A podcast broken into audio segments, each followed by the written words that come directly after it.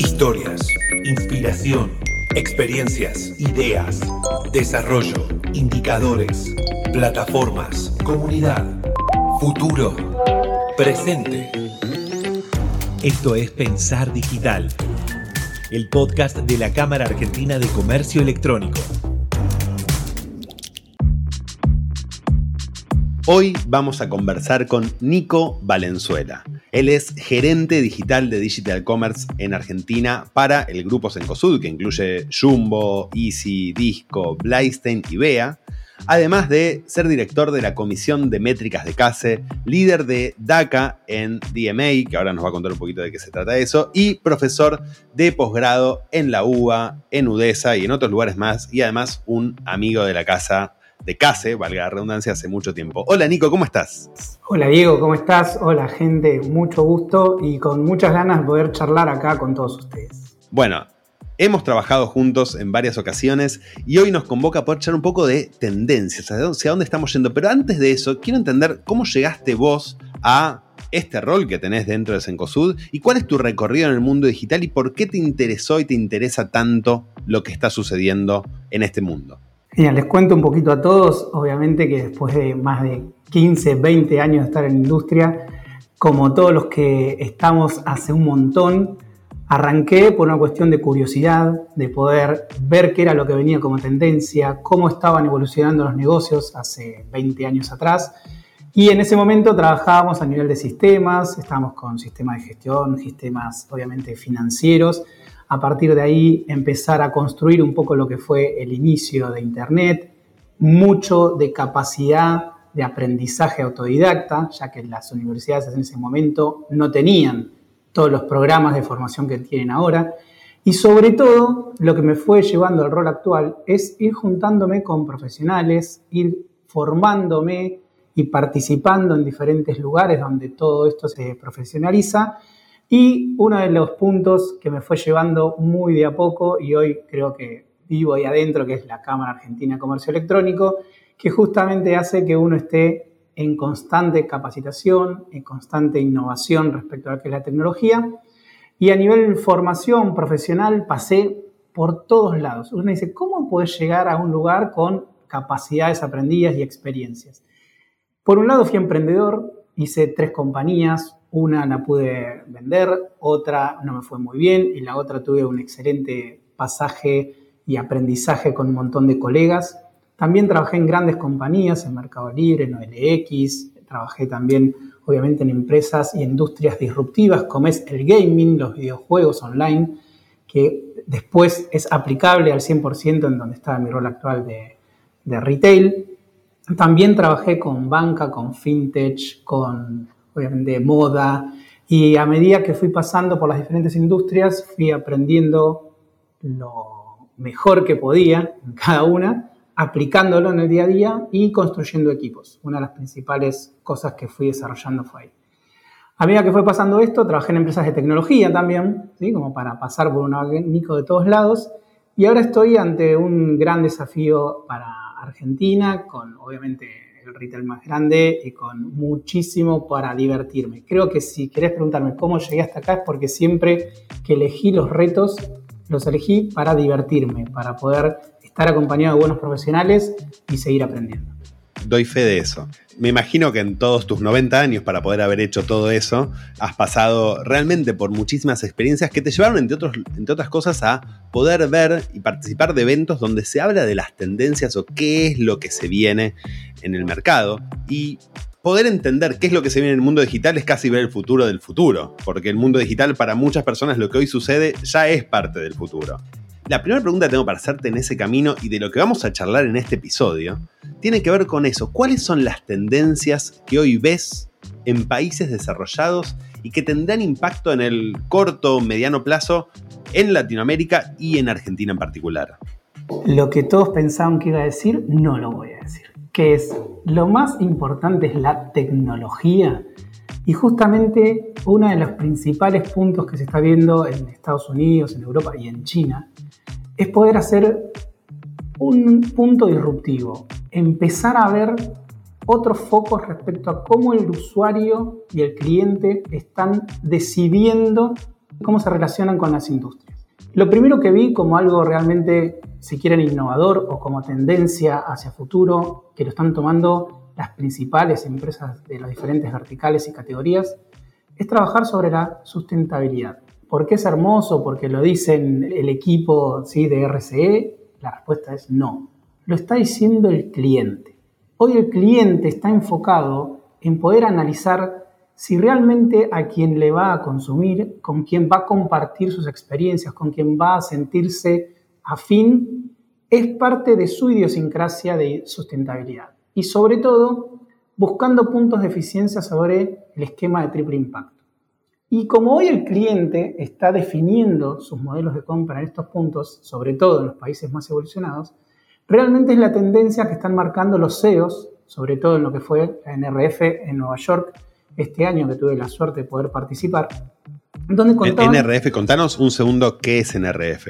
NRF es el show de retail más grande de Estados Unidos, donde se nuclean las principales compañías de retail y los prestadores y los partners, obviamente del ecosistema de todo el globo, para compartir las experiencias, contar qué es lo que están haciendo, contar qué errores o cuáles fueron los aprendizajes y sobre todo proyectar qué es lo que se va a estar desarrollando en los próximos años. Es un evento que ayuda muchísimo a abrir la cabeza y a poder trabajar en la cooperación del conocimiento. No, y es súper interesante, vos estás planteando uno se imagina hablar de innovación en retail es, bueno, yo porque puse la tecnología y ahora puedo medir con Analytics la gente que entra a mi local y puedo hacer y llevarle la personalización y la omnicanalidad. Por lo menos de eso se venía hablando en los últimos años. Lo que vos estás planteando es que hay un cambio de paradigma, de algún modo, en lo que hoy se ve como tendencia o innovación dentro del mundo del digital commerce. Sí, y me sorprendió quiénes lo decían. Porque por ahí uno diría, bueno, conocemos empresas de triple impacto, conocemos que muchos de los equipos de emprendedores que están haciendo compañías quieren aplicar a la certificación de empresas B, pero que te lo diga una empresa de primer nivel en el mundo realmente es lo que te parece disruptivo. Porque lo otro, como dije antes, estamos acostumbrados, los que estamos en el mundo emprendedor sabemos que la sustentabilidad es importante. Y sobre todo es cómo atacarla, cómo arrancar, porque parece algo muy lindo. Y lo primero que mencionaban es que lo más innovador es cambiar la estrategia. Buscar la eficacia de todos los equipos en todos los momentos de trabajo en donde se pueda pensar tanto en la mejora del PNL, la mejora de la rentabilidad de la compañía como uno de los KPIs, pero también trabajar sobre el impacto y la sustentabilidad desde el foco de toda la operación y todo el equipo que tenemos de trabajo. Y realmente es muy interesante ir viendo cómo cada uno de los roles dentro del retail, desde el equipo que trabaja la parte de energía, la parte de electricidad, la parte de packaging, todo lo que tiene que ver con la huella de carbono, buscar que se busque eficiencia a ese punto y sobre todo construir un equipo, diferentes squads, para que se pueda comunicar porque ahí es donde están haciendo la diferencia de cómo estamos haciendo el trabajo y cómo lo comunicamos a nuestros clientes y a nuestros proveedores. ¿Por qué? Porque no somos nosotros solos los que vamos a trabajar con esto, con el cliente, sino que también tenemos que ver con quiénes trabajamos. Todos los que alguna vez hayan escuchado cómo trabaja Estados Unidos respecto a eh, la parte legal, a lo que es respecto a el impacto de, buenas costumbres desde el punto de vista financiero, ahora lo están llevando también a la sustentabilidad. O sea, podemos decir que mejoramos, pero si tenemos un proveedor que no tiene un buen esquema de huella de carbono y no está trabajando con productos que, puedan eh, ser orgánicos o que puedan tener un sistema de reciclaje de, determinado nivel, eso lo ven como un impacto negativo para lo que va a ser la proyección de ellos para los próximos años.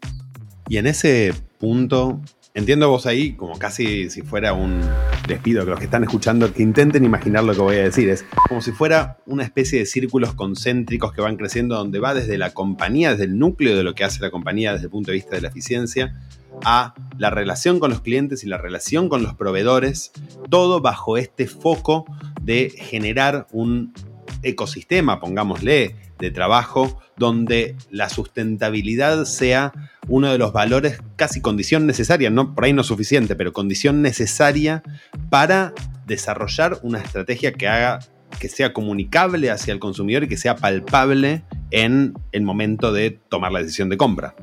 Vayamos y analicemos un segundo, como vos dijiste, Diego, en todo el journey, pero no el journey que estamos acostumbrados a ver en un e-commerce de el momento de que voy a hacer awareness hasta el momento de la transacción o la recompra y demás. Sino vemos el momento de la producción de nuestro valor, que puede ser servicio, obviamente, o un producto, y en cada uno de los puntos de contacto con el cliente. Y en esos puntos es donde se tiene que ver realmente lo que estamos dando como discurso. Y entonces ahí buscamos la eficiencia. Uno dice, mejorar la tasa de conversión. ¿Ok? Tenemos que mejorar la tasa de conversión en base a la visibilidad que tienen estos nuevos clientes, de poder ver que estamos trabajando en darle mejor producto, darle un buen SLA de entrega, darle garantías y demás, darle precio, etcétera, y a su vez estar cubriendo este nuevo punto que estamos diciendo. Así que realmente es una incorporación de una nueva forma de trabajo en donde no dejamos tan de lado o somos buenos con la ecología y somos rentables para el directorio, sino que ahora lo tenemos que trabajar en conjunto. Pensar digital. Historias que revolucionan el presente pensando en el futuro.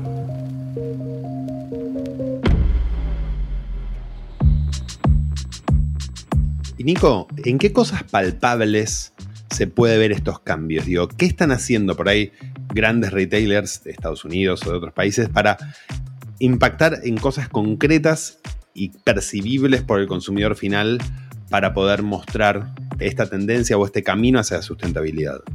Primero, en todo lo que es el modelo de logística. Y lo podemos hacer todos nosotros. Lo, lindo de escucharlos a ellos es que nos podemos dar media vuelta. Hoy buscamos entregar en 30 minutos, ¿sí? On same day.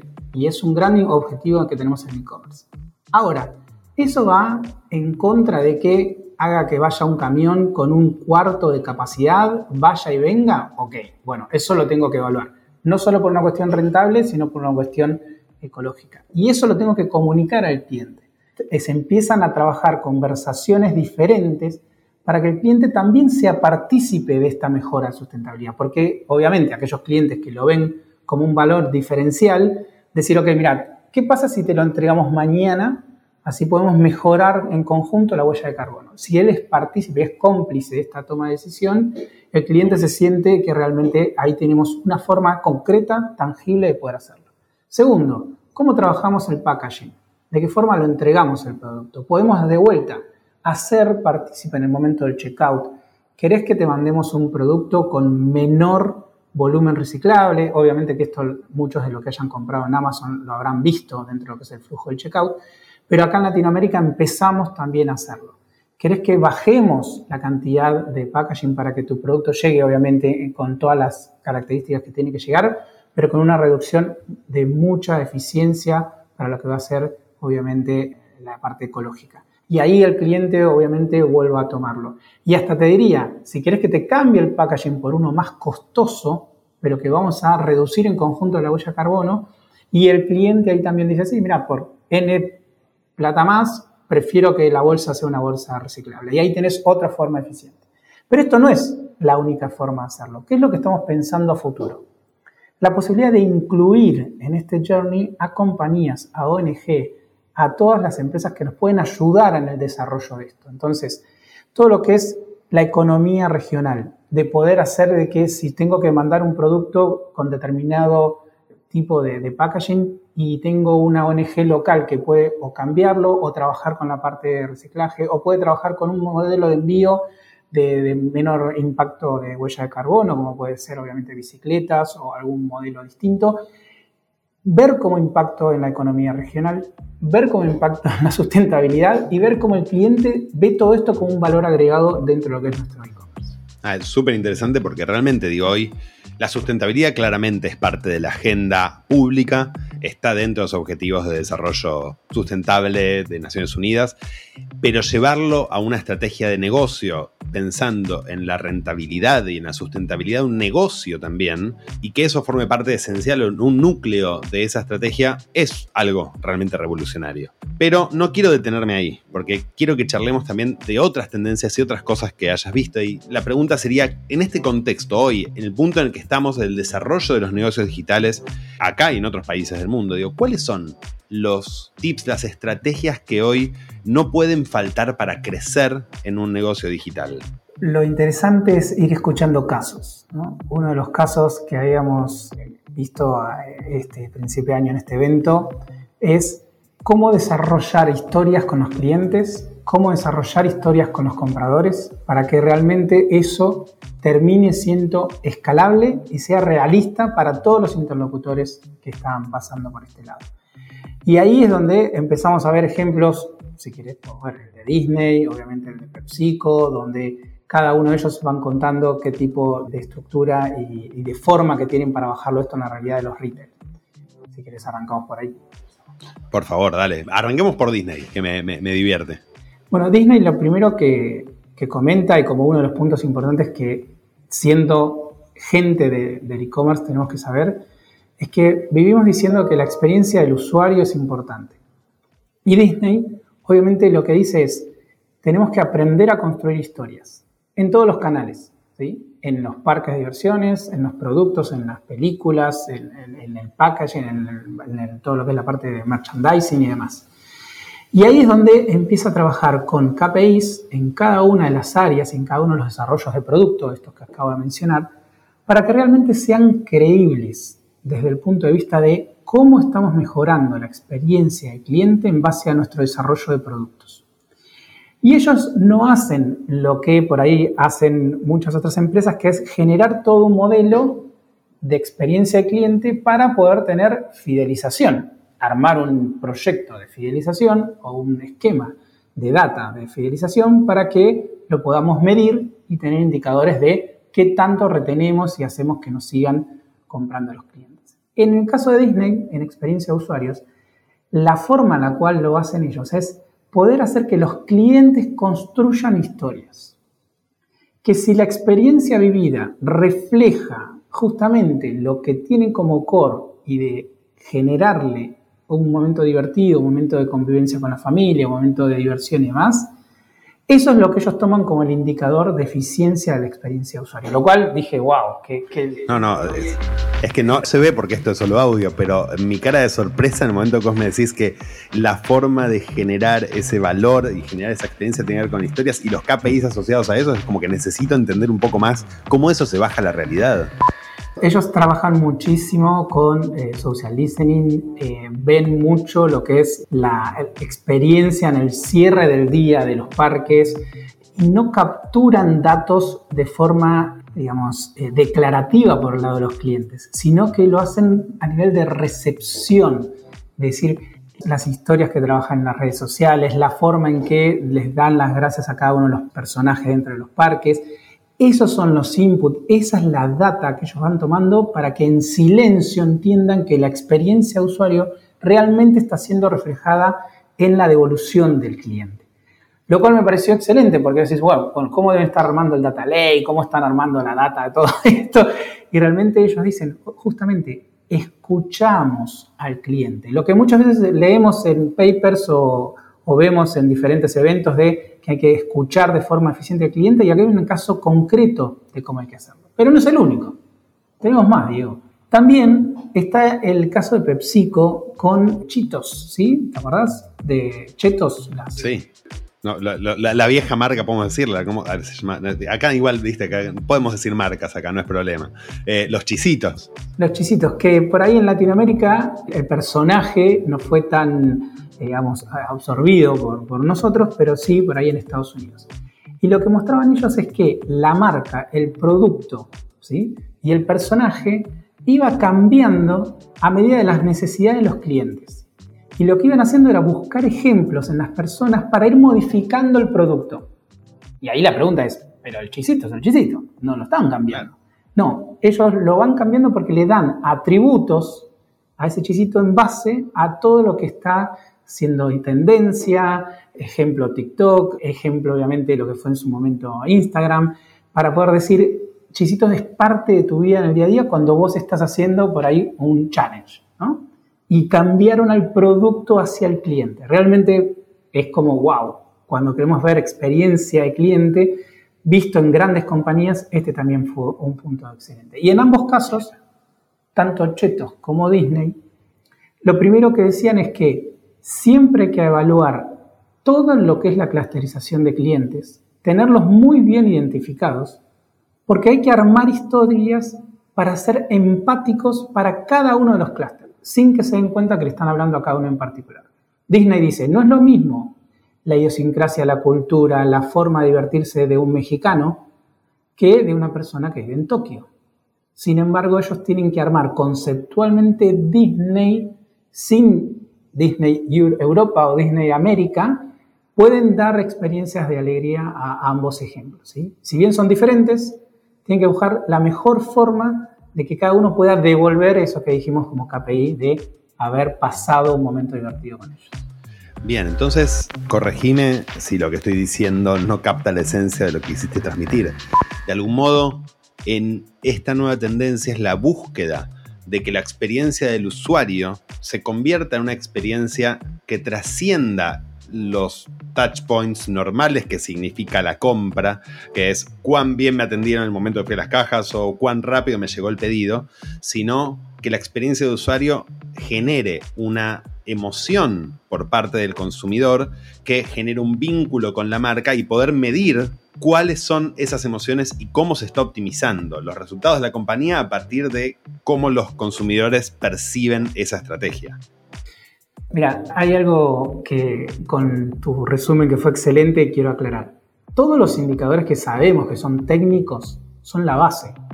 Quiero que todos los que están escuchando esto no piensen que ahora lo que hay que ver es la experiencia en base a historias ni algo por el estilo. Es lo que se viene para sumar lo que ya sabemos que son todos los KPI de operaciones, todos los KPI de marketing, todo lo que tiene que ver con eficiencia de UX, todo lo que tenga que ver obviamente con performance de plataforma. Todo eso es lo que es la base, la base, la base para poder decir, tengo que ir a buscar este nuevo diferencial como compañía cuando ya estamos casi todos siendo un commodity, cuando ya estamos ejecutando las buenas prácticas. Disney dice que tiene tres pilares para poder hacer esto.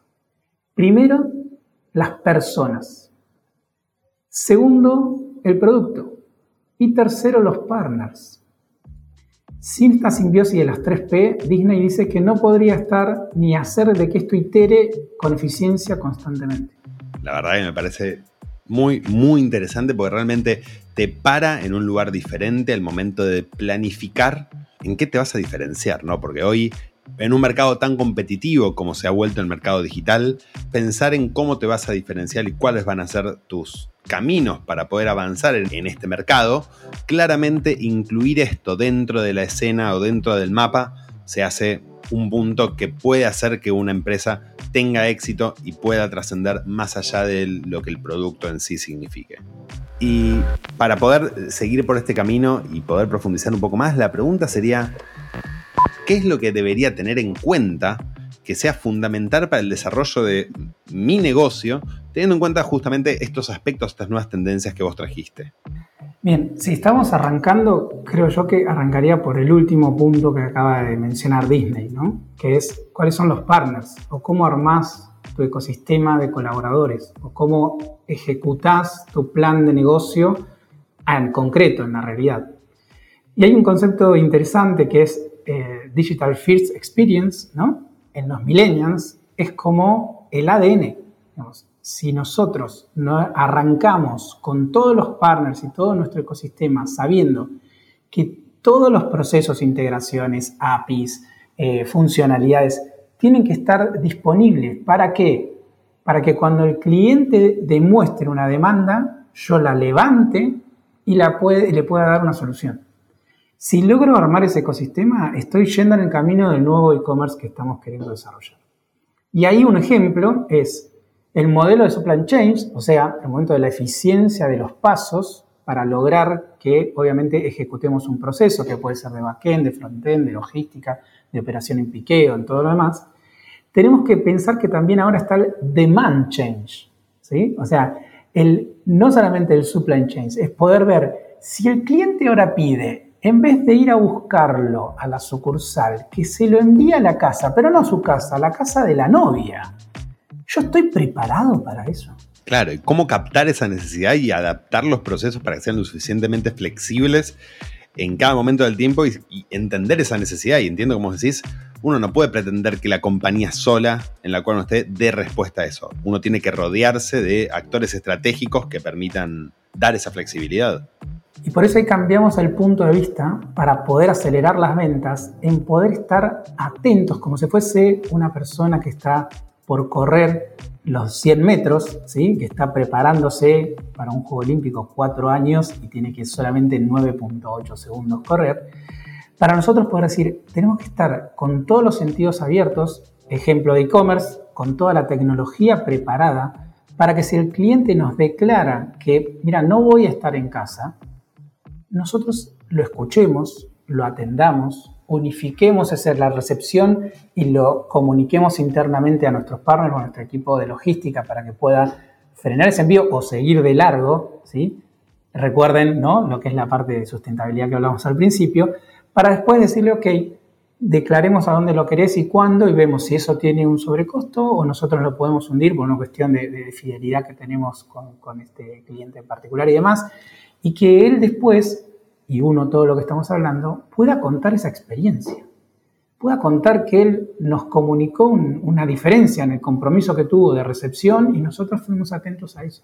Hoy en Argentina, en Latinoamérica, México, en todos lados, estamos teniendo partners que nos ayudan a poder tener la posibilidad de recepcionar, obviamente por todos los canales, en la forma en que hoy está trabajando cada uno de los e-commerce, y que directamente podemos derivar a nuestra operación o a nuestro equipo partner de operación para poder hacerle este comunicado y que quede obviamente ese pedido de envío programado posterior. Clarísimo. Y no, puedo dejar de preguntarte también desde tu rol en Cencosud, el retail más grande de la Argentina y uno de los más grandes de Latinoamérica. ¿Qué aprendizajes o qué cosas están implementando de estas tendencias hacia adentro que nos puedas contar, obviamente, ¿no? No, seguro. Mira, una que, acá los que nos conocen, Diego, sabemos que venimos trabajando hace tiempo, que es el buen uso de la data. Voy a decir algo fundamental. El, petróleo, que ya hace años lo estamos diciendo que es fundamental, es el conocimiento, con el ejemplo que hice hace un ratito es igual, conocimiento de nuestros clientes. La cantidad de información que recopilamos como retail, sobre todo en COSUD, que tenemos eh, obviamente penetración en más de 450 sucursales en Argentina, para que tengan una idea, Chile, Perú, Colombia, Brasil, etc., es cómo convertimos esa data en acciones de eficiencia en cada equipo.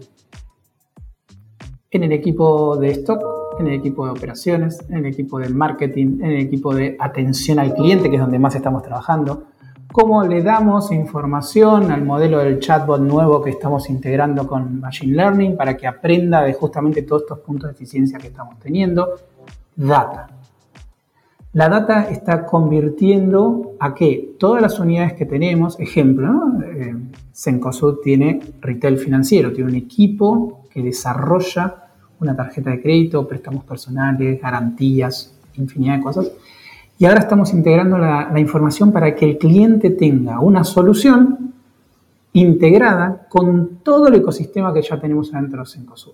Es lo mismo que acabo de decir para el emprendedor, por eso yo sigo sintiéndome un emprendedor adentro de una gran compañía, y donde digo, wow, tengo todos los ingredientes para que mis clientes puedan estar más satisfechos, justamente porque lo escucho, lo entiendo y uso la información para modificar lo que le voy a proponer como posterior venta, atender, estoy contando un poco secretos, pero no importa, atender el flujo de compra futuro del cliente para ayudarlo a sacarle esa presión de recordar si tiene o no determinado producto para su familia, tratar en lo posible de ayudarlo a ser parte en este modelo de sustentabilidad que estamos desarrollando y poder darnos vuelta y exigirle a nuestros partners que estén a la altura de este nuevo esquema que estamos desarrollando.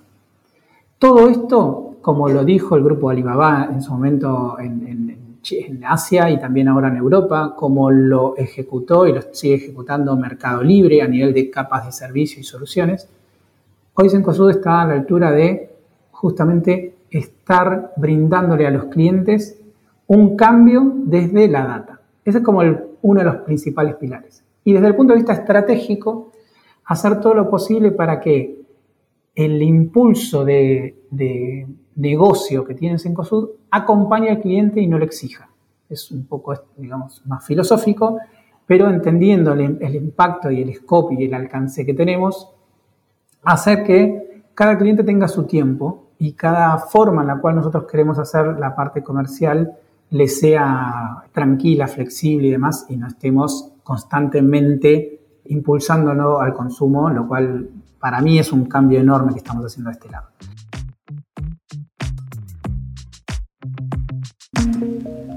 Pensar digital, las historias que revolucionan el comercio electrónico.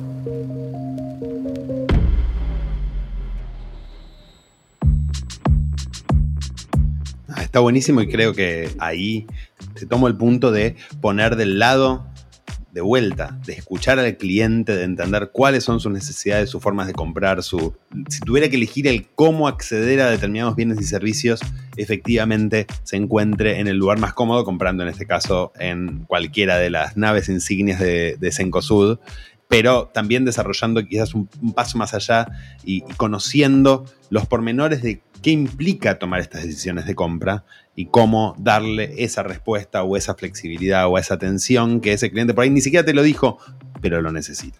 Ahí digo, como cierre lo que es innovación aplicado y de vuelta, muchos, muchos emprendedores y muchas startups lo están haciendo al momento cero. Nosotros como gran compañía lo estamos empezando a innovar también. Es poder cambiar la forma en que organizamos los puntos de contacto con el cliente. Los 0800, las redes sociales, los puntos de contacto físicos y todo eso lo estamos integrando para reconocerlo a Diego. No importa si Diego consume una forma u otra. Y eso es lo que está cambiando. Fantástico, Diego. Un poco de miedo me dio, pero después me contás qué datos tenés de mí y qué consumo. A ver, estamos terminando esta charla de tendencias y casi no hablamos de tecnología. Y hay un par de cosas circulando, el metaverso, los NFT, y hay un montón de otras innovaciones tecnológicas que ni siquiera pasaron por esta charla, pero que me parece que es interesante que no me cuentes nada ahora porque lo podemos dejar para una siguiente. ¿Estás de acuerdo, Nico? Y si querés, te sumo dos cosas más para esa charla, para que ya la dejemos pendiente para el resto, que es cómo y de qué forma estamos armando procesos y qué metodologías estamos utilizando para que esa tecnología y todo lo que viene a nivel de innovación realmente se pueda ejecutar. Bueno, nos queda para por lo menos dos episodios más. Vamos a pasar, si te parece, Nico, al ping-pong de preguntas y respuestas.